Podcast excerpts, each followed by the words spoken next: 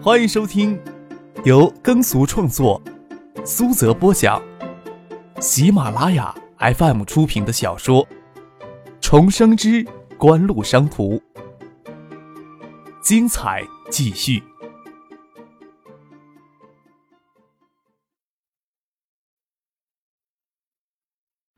第八百五十五集。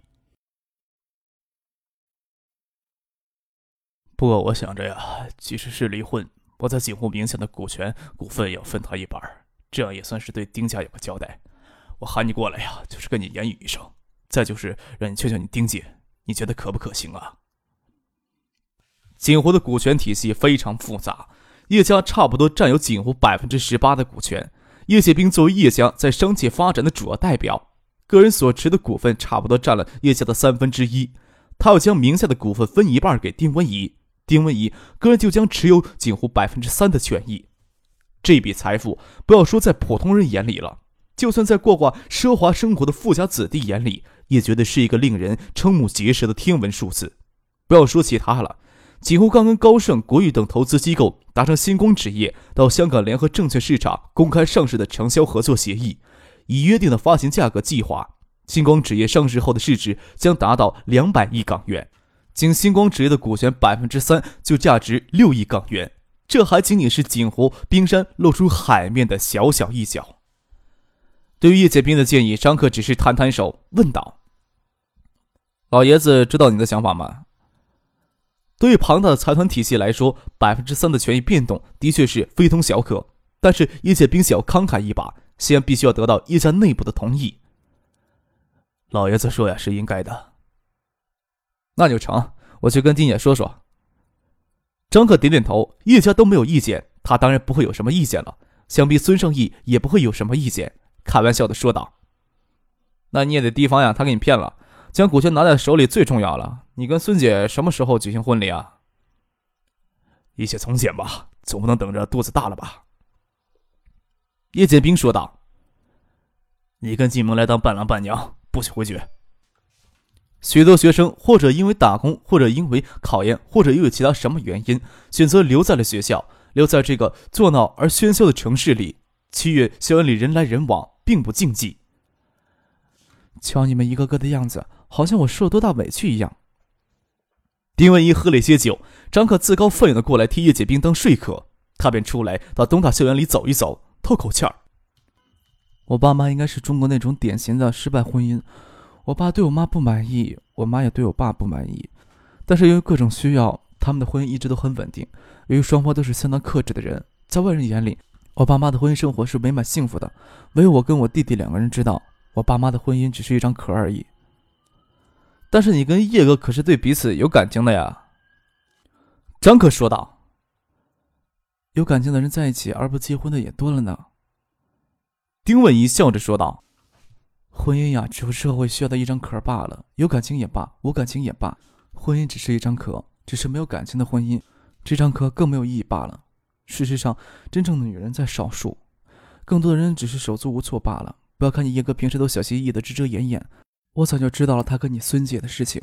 当时忍着没有大吵大闹，并不是说对你叶哥有很深厚的感情，有多强烈的信任，只是闹开来的话，不是便宜了那个狐狸精了吗？张克笑了笑，说道：“那你现在可不就是便宜他们这对狗男女了？你哪有资格说别人呀？”丁文怡瞪了他一眼，说道：“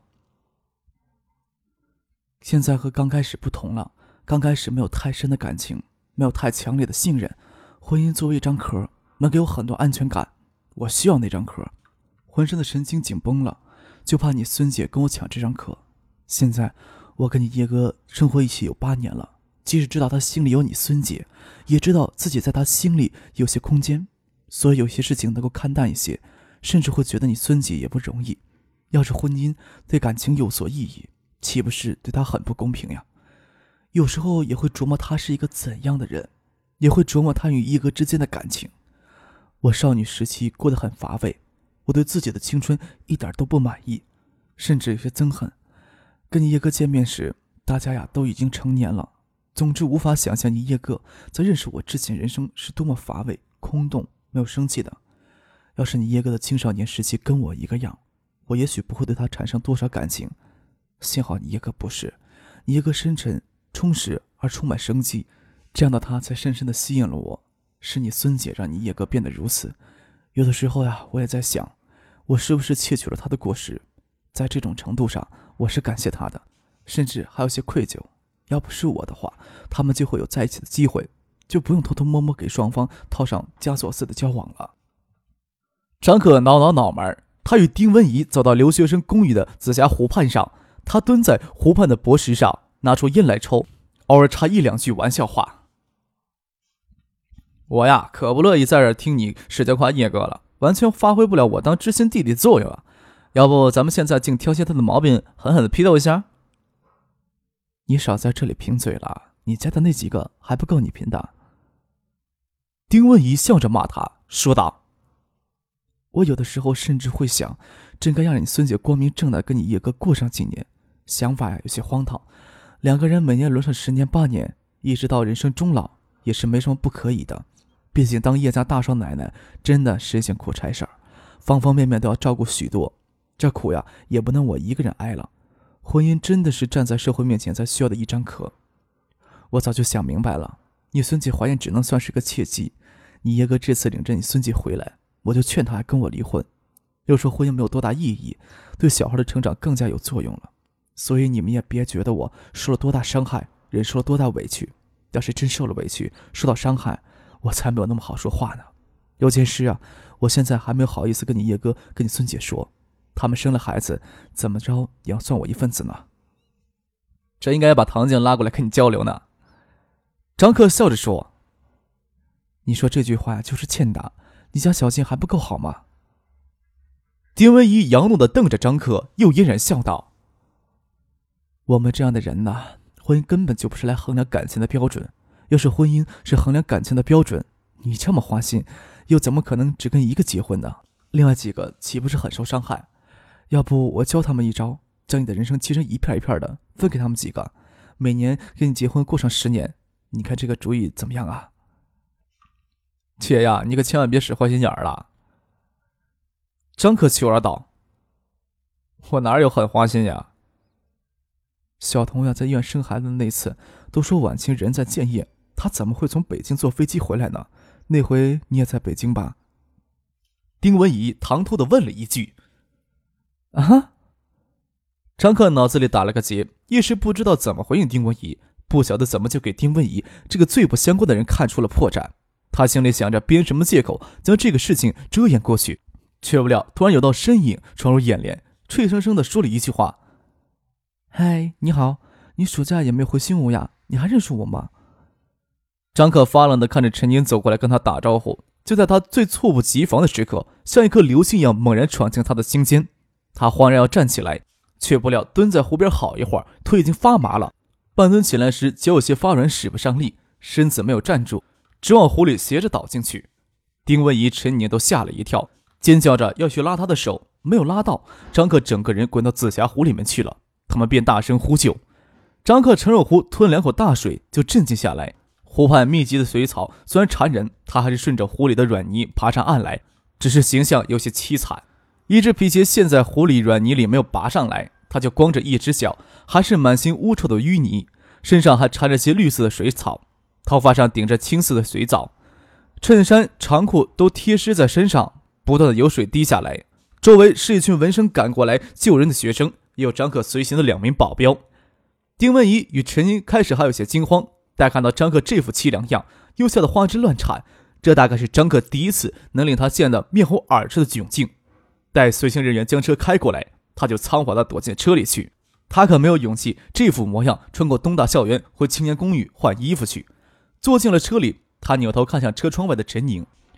其实他是没有勇气面对陈宁如此灿烂而耀眼的笑容。张克回到青年公寓洗澡，换过了衣服，才回到一九七八。还没有走进去，就听到里面的哄笑声，犹豫着是不是要独自落寞的离开更合适一些。就听见孙启萌在里面大声说道：“不要笑了，不要笑了！要是让他知道咱们这么欢乐，指不定没有勇气进来呢。先让他进来。”等会儿谁过去将他的水草服拿过来给咱们现场演示穿一遍？要不咱们骗他再到湖边走一趟呀，再把他推向湖里去，欣赏不到他落水的瞬间，人生真的遗憾了。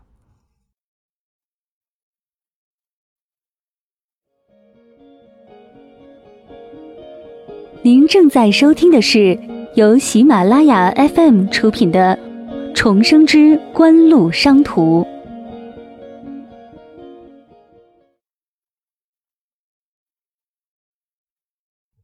完全没有刚才的讶异，静萌的话又引起一片欢笑声。张可叹了口气，没想到丁文仪回来将一九七八将他的丑事给宣扬开来，哪里还有半点弃妇的自觉呀？张可舔着脸走了过来，看着这些人脸上斑着的笑容，真想找一只大铁锤，一人脸上砸一锤子才够痛快。来呀，谁要去湖边散步呀？我奉陪就是了。站到唐静的身后，掐着他的小腰，恶狠狠地说道。瞧你这幸灾乐祸的样子，要不咱们俩先去湖边散散步？唐静乱扭着，从张克的魔掌里挣脱不脱，低声的求饶道：“只是脸上的笑容特别的欢乐。”丁文仪跟唐静说道：“你呀，真应该看见这个小子，他就看见那个小美女走过来跟他打招呼，就惊慌失措的掉到湖里去了。你们没有看到他落水的惊慌失措样呀？我这一辈子呀都模仿不出来呢。”张克讪讪的笑着。坐在吧台前，拿起离开时没喝完的杯酒，喝完了，心想陈年也许是属下留下来打工，没有回新吴去。丁文仪也许认为是他识穿了他有晚晴的事情，才会让他惊慌落水的。张克也不吭声，大家能在一起畅怀而笑也不容易。他总不喜欢悲伤戚戚的气氛。看孙建香与丁文仪也没有什么芥蒂存在，这种事情有如饮水，冷暖自知，不需要别人当说客。张可他们夜里要赶回海州去。没有在建业多耽搁，看着天色渐暮，就上了车，与叶剑兵、孙锦香、丁文仪告别。看着暮色中的叶剑兵、孙锦香、丁文仪三人的身影渐渐直到一个模糊的影子，唐静突然感慨地说了一句：“要幸福的度过人生，真是件不容易的事情呢。”黄昏时分，坐车离开建业，差不多到夜里八点钟才到海州。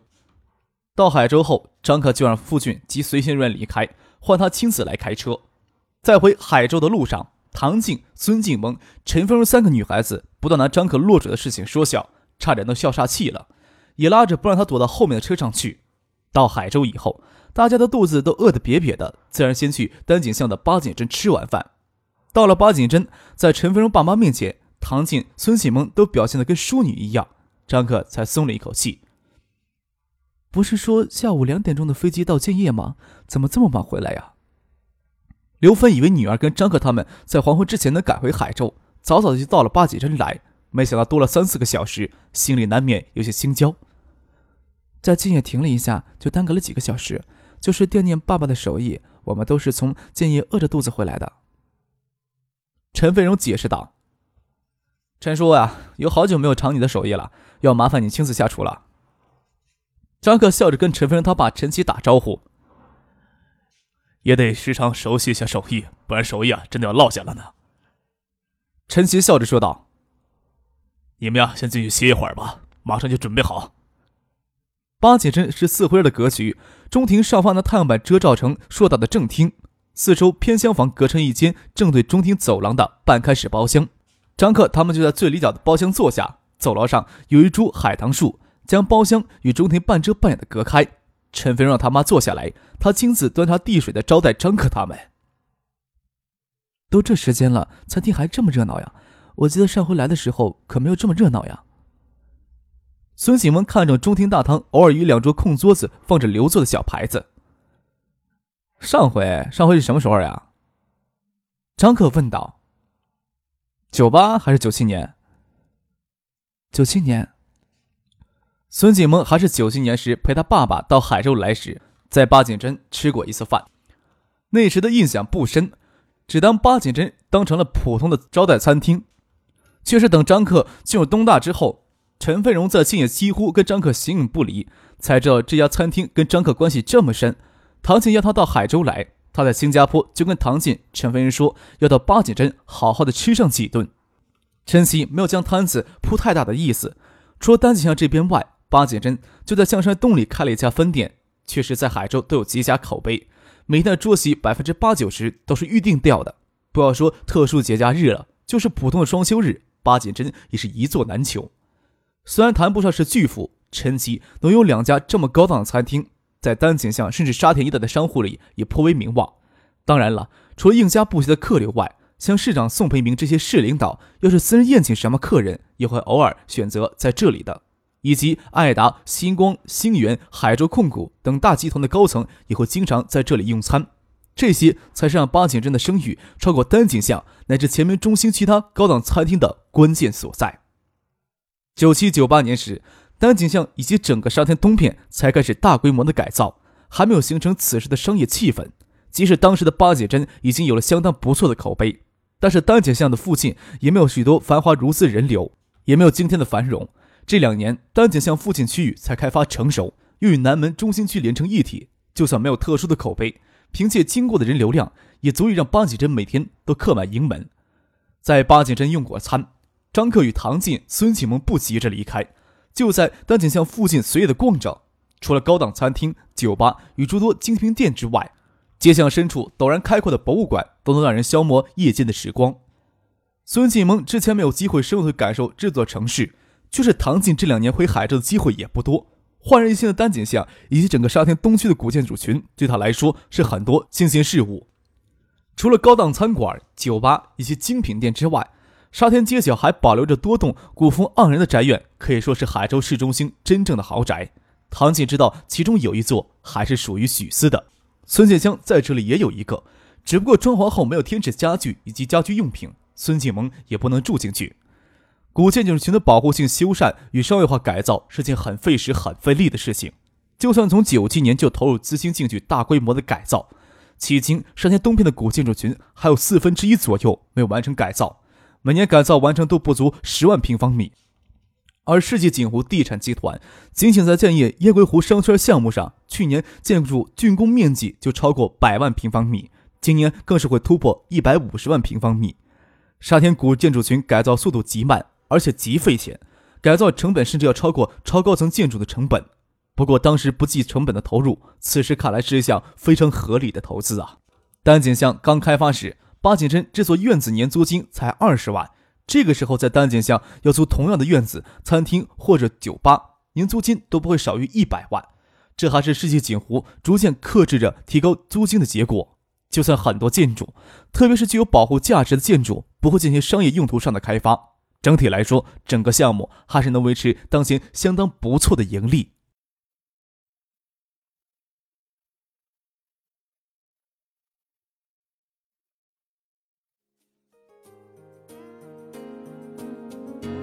听众朋友，本集播讲完毕，感谢您的收听。